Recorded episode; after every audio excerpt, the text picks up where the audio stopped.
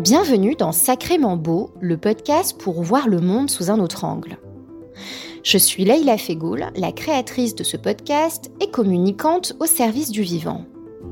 Sacrément Beau, c'est une invitation à la contemplation, une immersion profonde au cœur de notre intériorité pour faire l'expérience sensorielle et émotionnelle que nous offre la vie.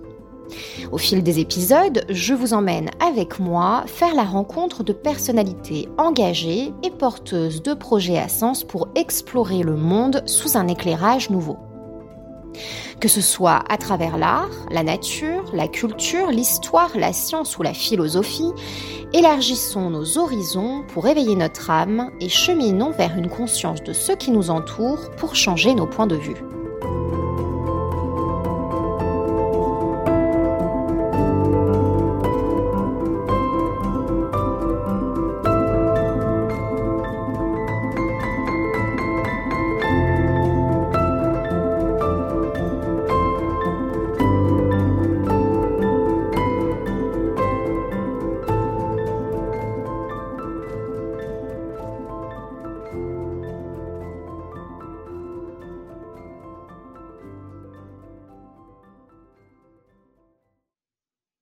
Les paysages dessinent nos cadres de vie. Ils évoluent dans le temps et sont le témoignage des époques, des sociétés et de nos modes de vie à travers le temps.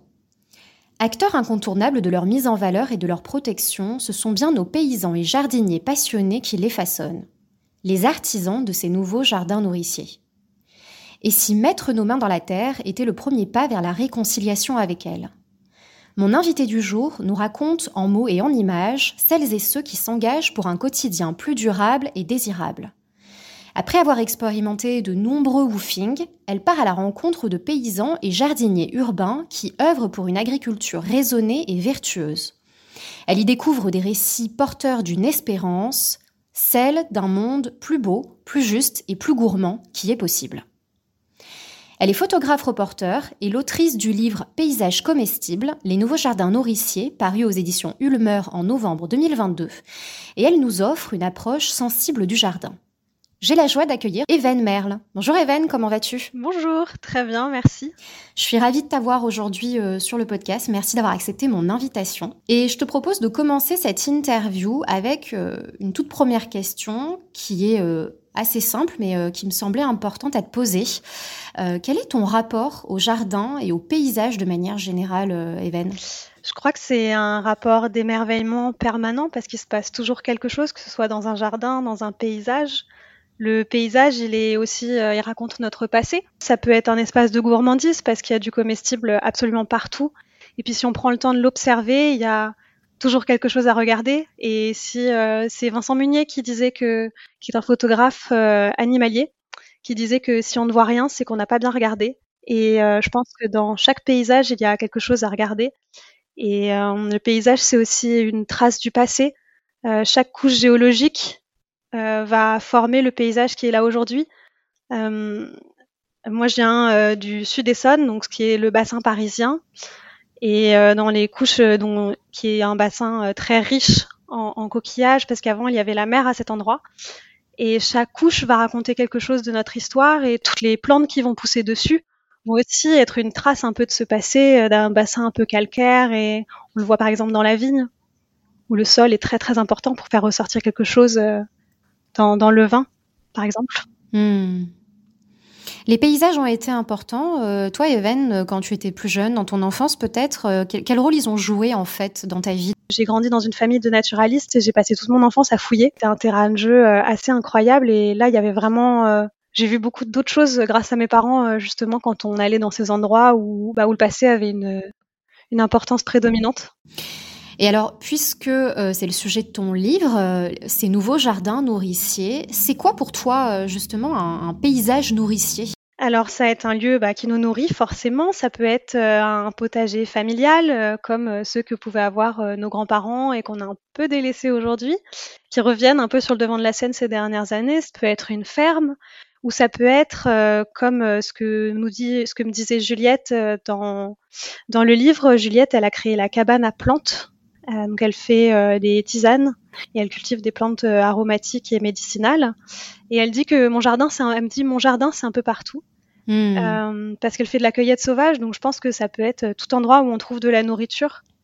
Et même l'endroit le plus banal, ça peut être aller dans la forêt et on va avoir tout un paysage comestible avec une strate avec des châtaigniers, avec des murs ensuite et des plantes couvre-sol qui peuvent parfois être comestibles. Au printemps, on a l'ail des ours, on a tout un tas de choses. Hmm. Puis on peut même euh, voir cette notion de, nourriture euh, bien au-delà euh, de, ce qui est comestible et, qui peut être aussi une nourriture psychique même. C'est vrai que moi, quand j'ai tendance à me retrouver devant des paysages assez majestueux, quelque part, ça, ça, me nourrit, ça nourrit mon âme un peu, ça nourrit un peu mes énergies, même au-delà de la nourriture que, ce paysage peut produire. Oui, bien sûr, bah, c'est un, c'est se reconnecter un peu à ses sens. Euh, ça paraît un peu bête dit comme ça, mais c'est vraiment euh, avoir de l'attention aux sensibles et à, écouter. ça va être, euh, oui, de, pouvoir sentir toutes les odeurs qu'on a, de voir tout ce qui s'y passe, de, de passer du temps effectivement à marcher dans chaque endroit, dans une forêt, dans, dans une prairie, de, toucher les plantes, de oui, bien sûr. Mmh. C'est cette invitation que tu, que nous offres à travers ce livre, de, prendre le temps peut-être de, de, regarder ce qui nous entoure, de prendre le temps de toucher, de prendre le temps de sentir. On a l'impression que euh, c'est pas juste une histoire de, de paysages euh, nourriciers, comme on le disait au, sens de la nourriture euh, pour se, pour s'alimenter. On a l'impression que c'est une invitation à être ici et maintenant aussi, euh, le, fait d'être face à un paysage ou dans un jardin. Oui, je pense que d'ailleurs le livre c'était un prétexte pour faire quelque chose comme ça. Ce qu'on voulait au départ, c'était faire un livre qui sort de tous les livres pratiques qui existent sur l'agriculture hmm. et de faire quelque, chose quelque chose qui invite à la beauté parce que on, parle de beauté des jardins, on, imagine un jardin à la française, quelque chose de très taillé, très organisé. Et finalement, euh, ce qui nous nourrit, on a, c'est tellement banal qu'on n'a pas l'habitude de le regarder, pas l'habitude de, sentir qu'il y a peut-être quelque chose à regarder et à, observer dedans. Et c'est ça qui est hyper intéressant. D'ailleurs, au départ, le premier titre qui avait été retenu, c'était euh, Paysage comestible, cultiver la beauté. Hmm. Mais, euh, mais voilà, c'était un peu l'idée de départ. Oui, donc c'est finalement peut-être changer son regard euh, par rapport au beau. Changer surtout, oui, son regard sur, euh, sur l'alimentation peut-être. Et réussir à s'émerveiller de, de, tout ce qui peut être euh, quotidien. Hmm.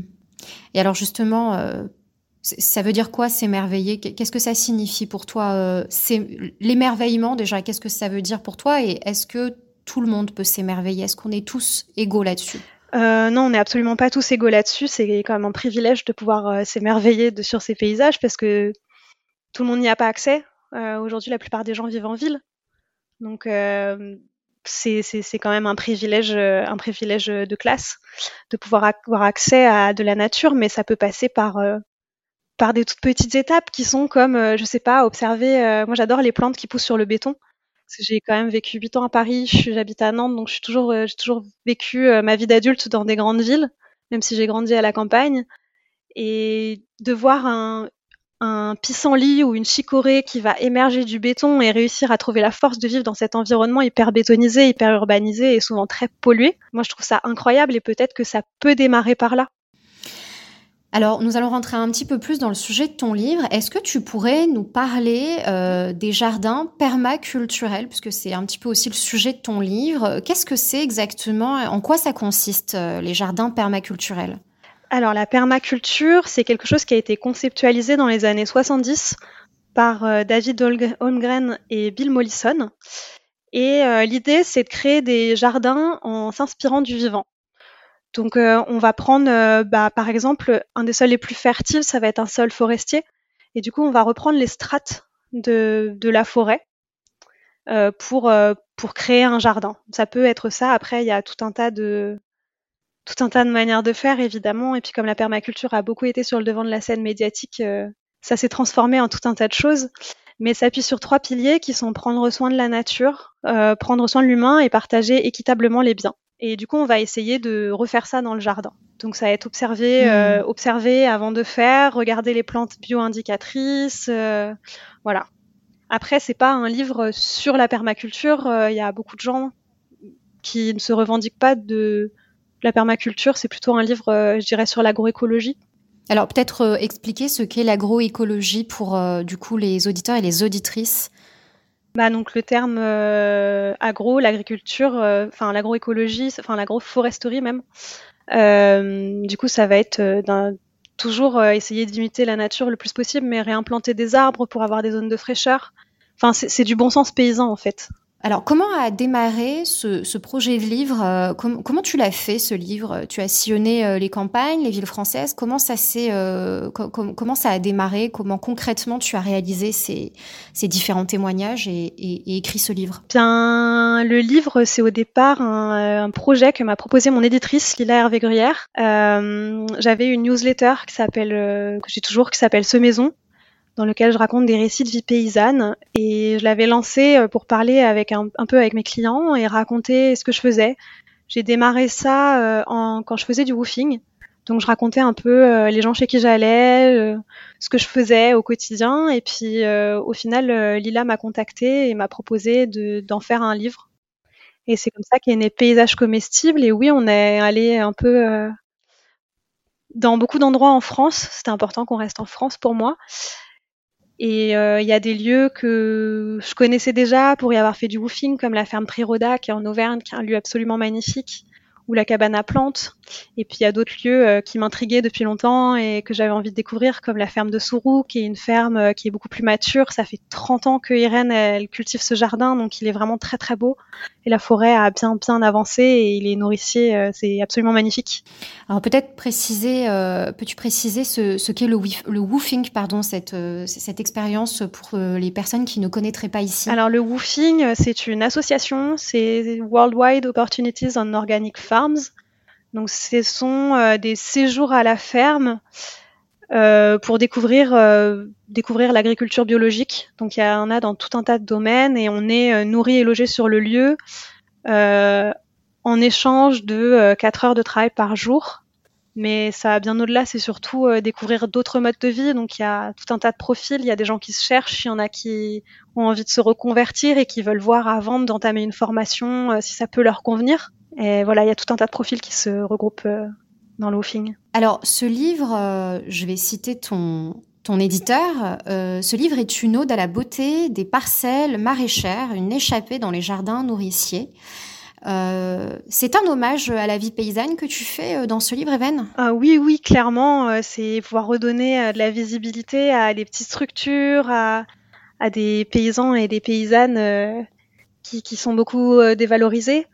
Euh, et dont on parle on commence un peu à parler, mais ça fait quelques années qu'ils reviennent un peu sur le devant de la scène. C'est assez récent. Hmm.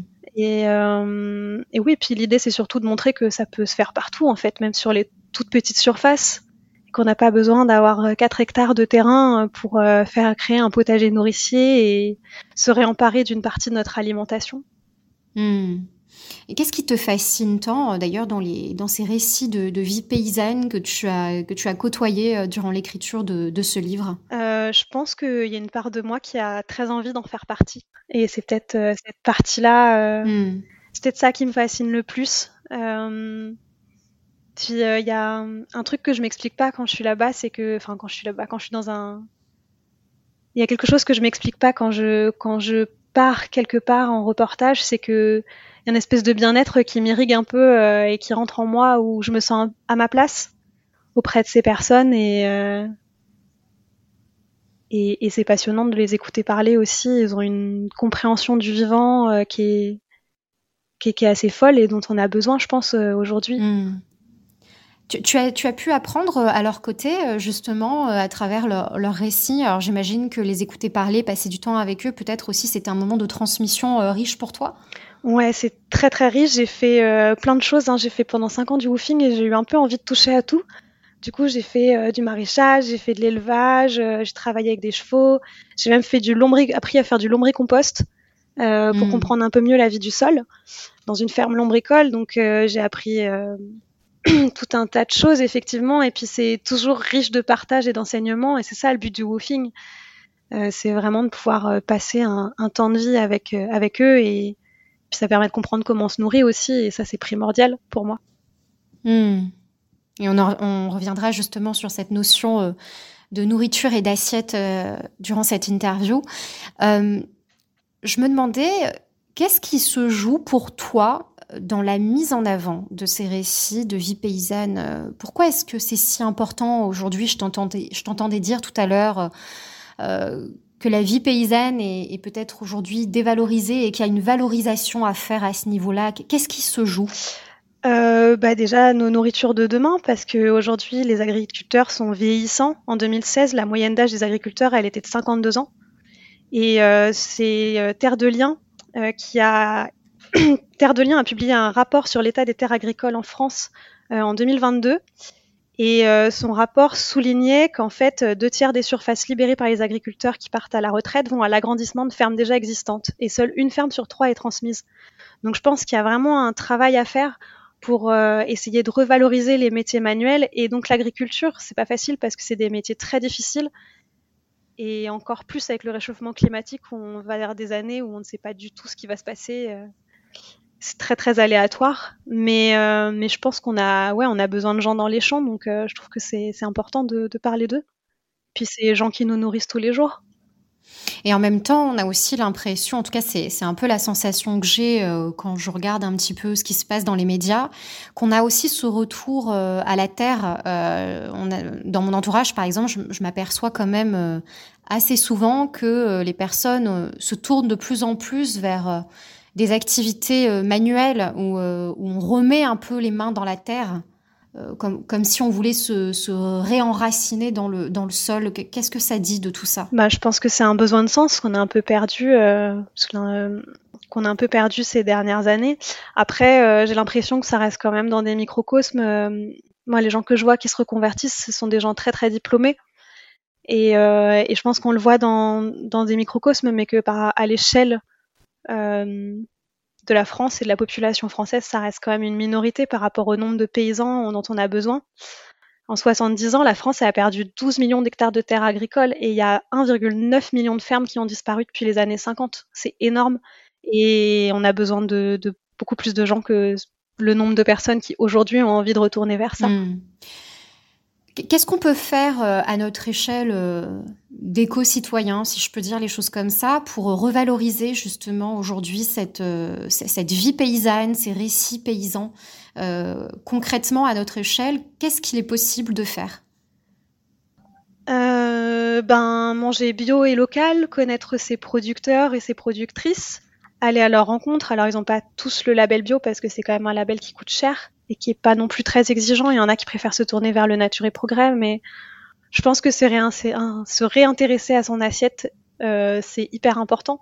Mais malheureusement, ça reste un privilège aujourd'hui avec l'inflation. Il y a beaucoup de gens qui n'ont pas les moyens de se nourrir euh, comme tel, et c'est très important de le mmh. rappeler, je crois. Oui, absolument. Il y a comme une il y a comme une, transition euh, écologique à deux vitesses. Alors, comment on crée son jardin euh, nourricier? Tout le monde peut le faire? Oui, je pense. Et puis sur n'importe quelle surface, il y a Valérie Timba qui a sorti le livre Créer un, mon balcon nourricier en permaculture, qui elle fait à Paris sur 4 mètres carrés.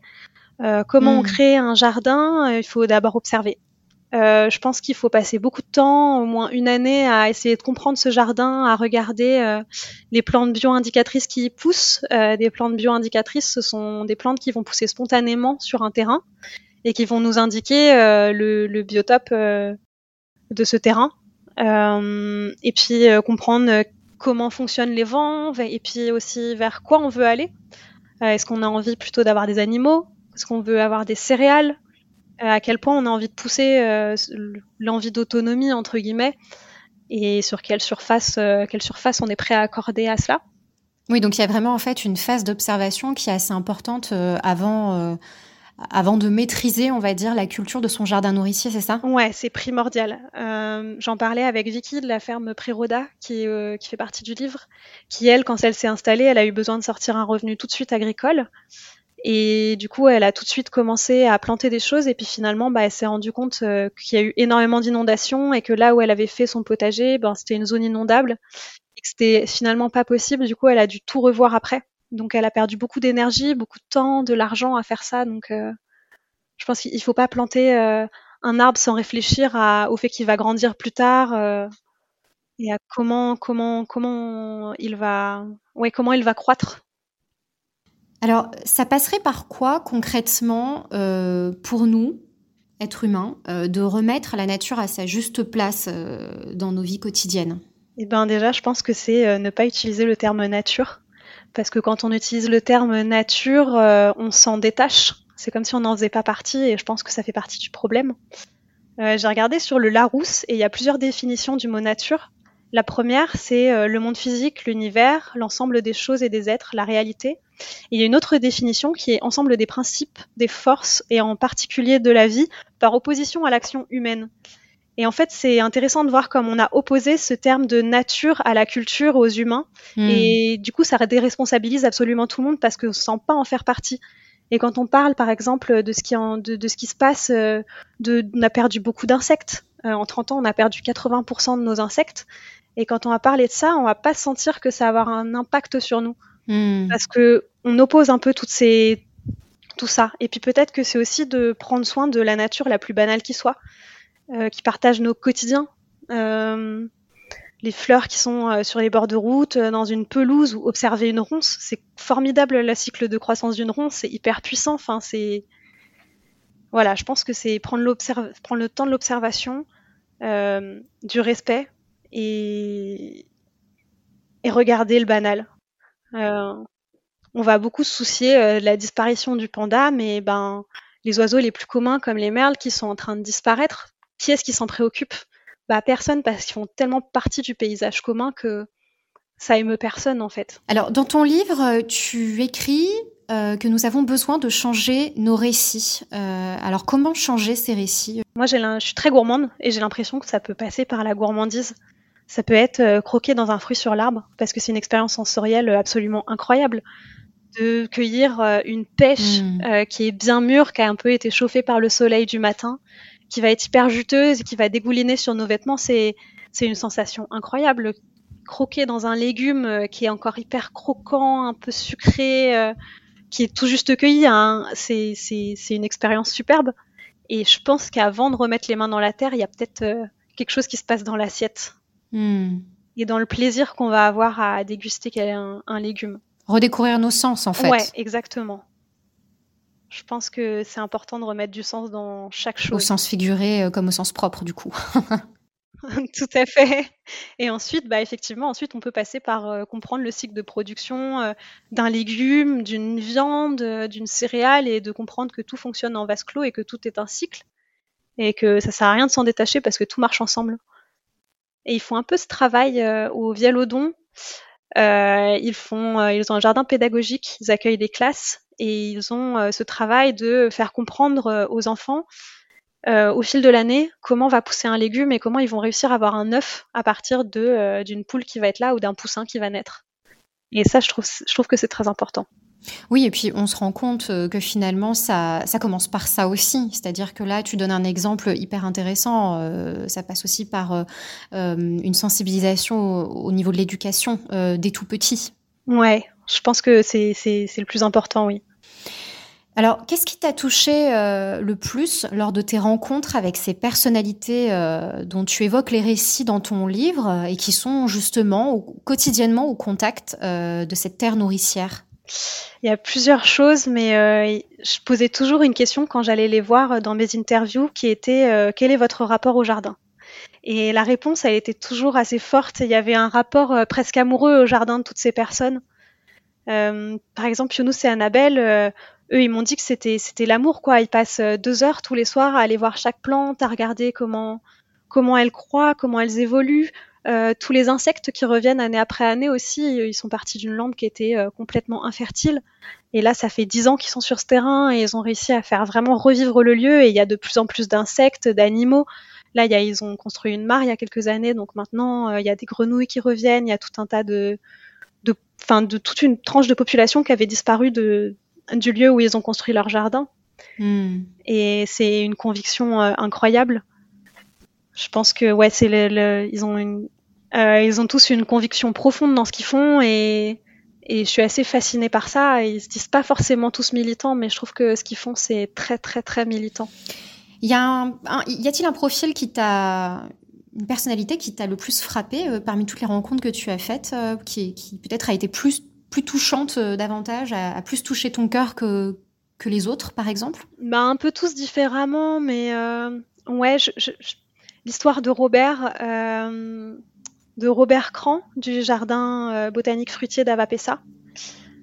Robert, il a 80 ans et il a créé une, un verger de collection dans le, dans, le, nord de la Corse, en Balagne. Et son rapport au jardin, il est un peu, euh, il le dit pas forcément comme ça, mais il est vraiment teinté de ses souvenirs d'enfance. Il a grandi euh, dans l'Est pendant la guerre et pour lui, la forêt, c'était un refuge. Quand il y avait les, les sirènes qui, qui, qui ils allaient se réfugier avec sa mère dans la forêt et c'est là qu'ils ont trouvé aussi de la nourriture après la guerre quand il n'y avait plus rien et qu'il y avait des tickets de rationnement où ils pouvaient trouver des champignons et tout un tas de choses comestibles. Et du coup, il a décidé après, euh, à sa retraite, d'en faire un, de, créer euh, sa propre forêt. Et ça, ça m'a énormément touché euh, son, son, rapport au jardin. Teinté de gourmandise parce qu'il y a tout un tas de fruits en toute saison qui sont absolument incroyables à déguster. Hmm. Bah, d'ailleurs, c'est une parfaite transition pour la question que je souhaitais te poser juste après. Tout à l'heure, on en parlait euh, de ce qu'il y a dans notre assiette euh, et de cette gourmandise que tu mets, euh, que tu mets en avant aussi à travers ces jardins nourriciers. Justement, la connaissance de ces, de ces récits, dans quelle mesure ça peut influencer aussi notre rapport à notre assiette? Je pense que connaître les gens et l'histoire d'un légume, d'un animal dont on va manger la chair, ça nous replace en tant que consommateur et ça replace euh, l'agriculture un peu euh, ailleurs que de juste aller chercher euh, ses légumes au supermarché. je pense qu'on mange pas qu'un produit, mais on mange une histoire, on mange un savoir-faire artisanal, on mange un terroir, un sol du, typique d'une région. Et, d'ailleurs, c'est Francis Allais, botaniste, qui disait dans une interview à Reporter on ne défend bien que ce qu'on a appris à aimer. L'attention aux êtres vivants se pratique, l'émerveillement est un art qui s'aiguise. Et moi, je, suis vraiment persuadée que par le paysage comestible et par euh, la gourmandise euh, qu'on peut avoir à, manger, il peut, il peut se passer quelque chose, quoi et on peut changer notre rapport à notre alimentation comme ça. La gourmandise est une porte d'entrée euh, vers euh, plus d'harmonie euh, avec le monde végétal. On a souvent l'image un peu que moi aussi j'ai eu petite hein, des légumes de la cantine qui sont absolument dégoûtants et sans aucun goût, tout flotteux et, des haricots verts pleins de fils. Moi, j'ai, détesté les haricots verts jusqu'à ce que je fasse du woofing et que je mange un haricot vert produit par par une ou un paysan euh, que j'ai rencontré. Et là, j'ai découvert le vrai goût euh, d'un légume hyper croquant. Euh, enfin, il s'est passé quelque chose, quoi. Alors, ton livre est préfacé par Xavier Mathias. J'ai relevé une phrase qu'il a écrit. il écrit Nous nous sommes laissés déposséder du mot paysan. je trouvais cette phrase intéressante. J'aurais voulu savoir quel était ton sentiment à ce sujet. Elle est formidable, la préface de Xavier Mathias, et elle accompagne vraiment formidablement le livre. Je suis très très contente. Euh, oui, aujourd'hui, on dit euh, exploitant exploitant agricole. Et c'est marrant parce que je fais beaucoup de visites de ferme du coup pour mon travail. Et quand j'interviewe euh, des gens ils me disent qu'ils sont pas à l'aise avec ce terme parce que eux ils exploitent personne. Et ils sont au moins cinq ou six à me l'avoir dit ces dernières années. Et je trouve ça intéressant comme le dit Xavier au début de la préface c'est que le paysan c'était celui qui formait le paysage. Donc quand on passe de quelqu'un qui forme le paysage à quelqu'un qui exploite euh, l'agriculture, il n'y a même plus la notion de paysage. Bon, bah, il y a, peut-être un problème. En 2015, sur 55 millions d'hectares euh, contre le territoire français métropolitain, il y avait plus de 28 millions d'hectares qui étaient occupés par l'agriculture. Donc euh, je pense que les agriculteurs et les agricultrices, les paysans et les paysannes ont une responsabilité face à ce paysage euh, français qui nous entoure.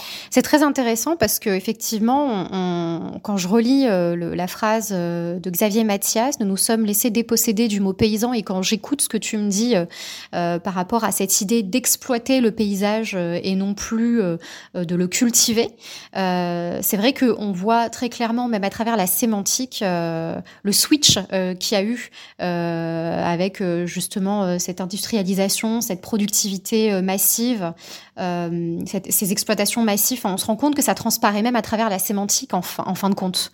Exactement. Mais du coup, après, c'est la porte ouverte à n'importe quoi parce qu'à partir du moment où on exploite, on peut tout faire. Donc, on peut mettre euh, plein de produits délétères, on peut lessiver les sols, on peut, on peut maltraiter des animaux, on peut, ouais, on peut tout faire quand on est exploitant. Hmm. Alors, je l'ai dit en introduction, tu es aussi euh, photographe pour des reportages photos. Euh, si tu étais une photo, Even, dans quel paysage tu, aimerais te fondre? Alors, je pense que ce serait un lever de soleil. J'adore faire des photos au lever et au coucher du soleil. Et ce serait sûrement une ferme agroécologique, donc euh, avec des arbres, un potager, des animaux, c'est très important. Peut-être que ce serait le potager du Nébio en Corse, euh, qui est une ferme euh, qui est implantée dans le nord de la Corse, en Balagne, à Oleta, où on est euh, dans un paysage absolument sublime au lever du soleil, où on, a, on est sur une plaine, mais on a les montagnes en fond, et on a le soleil qui émerge en haut des montagnes. Pendant que nous, on va aller cueillir les tomates de, qui sont gorgées de sucre de la veille. Hmm. Ça donne envie. Alors, nous arrivons à la fin de cet épisode de podcast. Donc, j'arrive aux dernières questions de cet entretien. Euh, à qui s'adresse euh, ton livre, Even Je pense qu'il s'adresse à tout le monde et puis surtout aux gens qui n'ont pas forcément euh, une appétence pour l'agriculture au départ.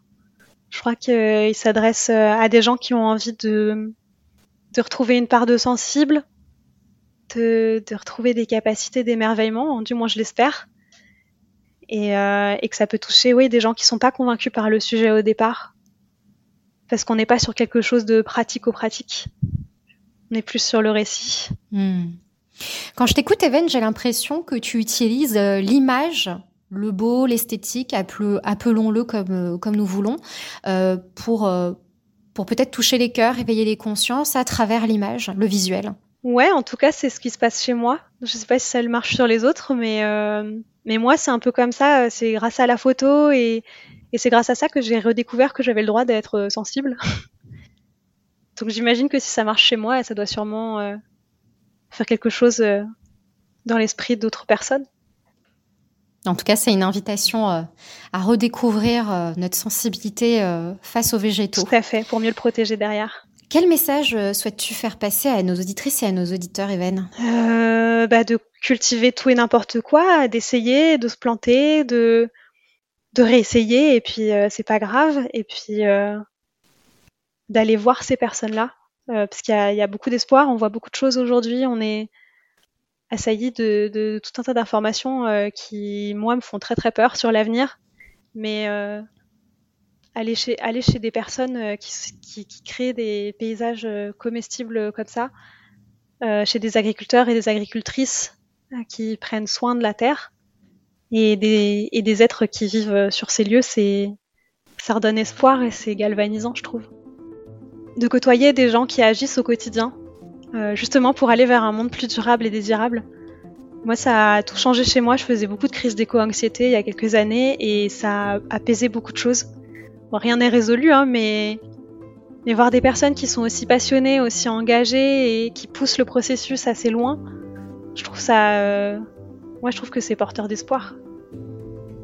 Ça montre qu'autre chose est possible en tout cas. Merci beaucoup, Even, pour cette entrevue que tu m'accordes. Merci. J'ai été ravie de te recevoir euh, sur ce podcast. Quant à nous, euh, nous nous retrouvons lors d'un prochain épisode euh, pour une entrevue avec un ou une nouvelle invitée. Si vous avez aimé cet épisode de podcast, n'hésitez pas à le noter 5 étoiles et à vous abonner sur votre plateforme d'écoute préférée pour ne manquer aucun épisode. En attendant, je vous dis à très vite.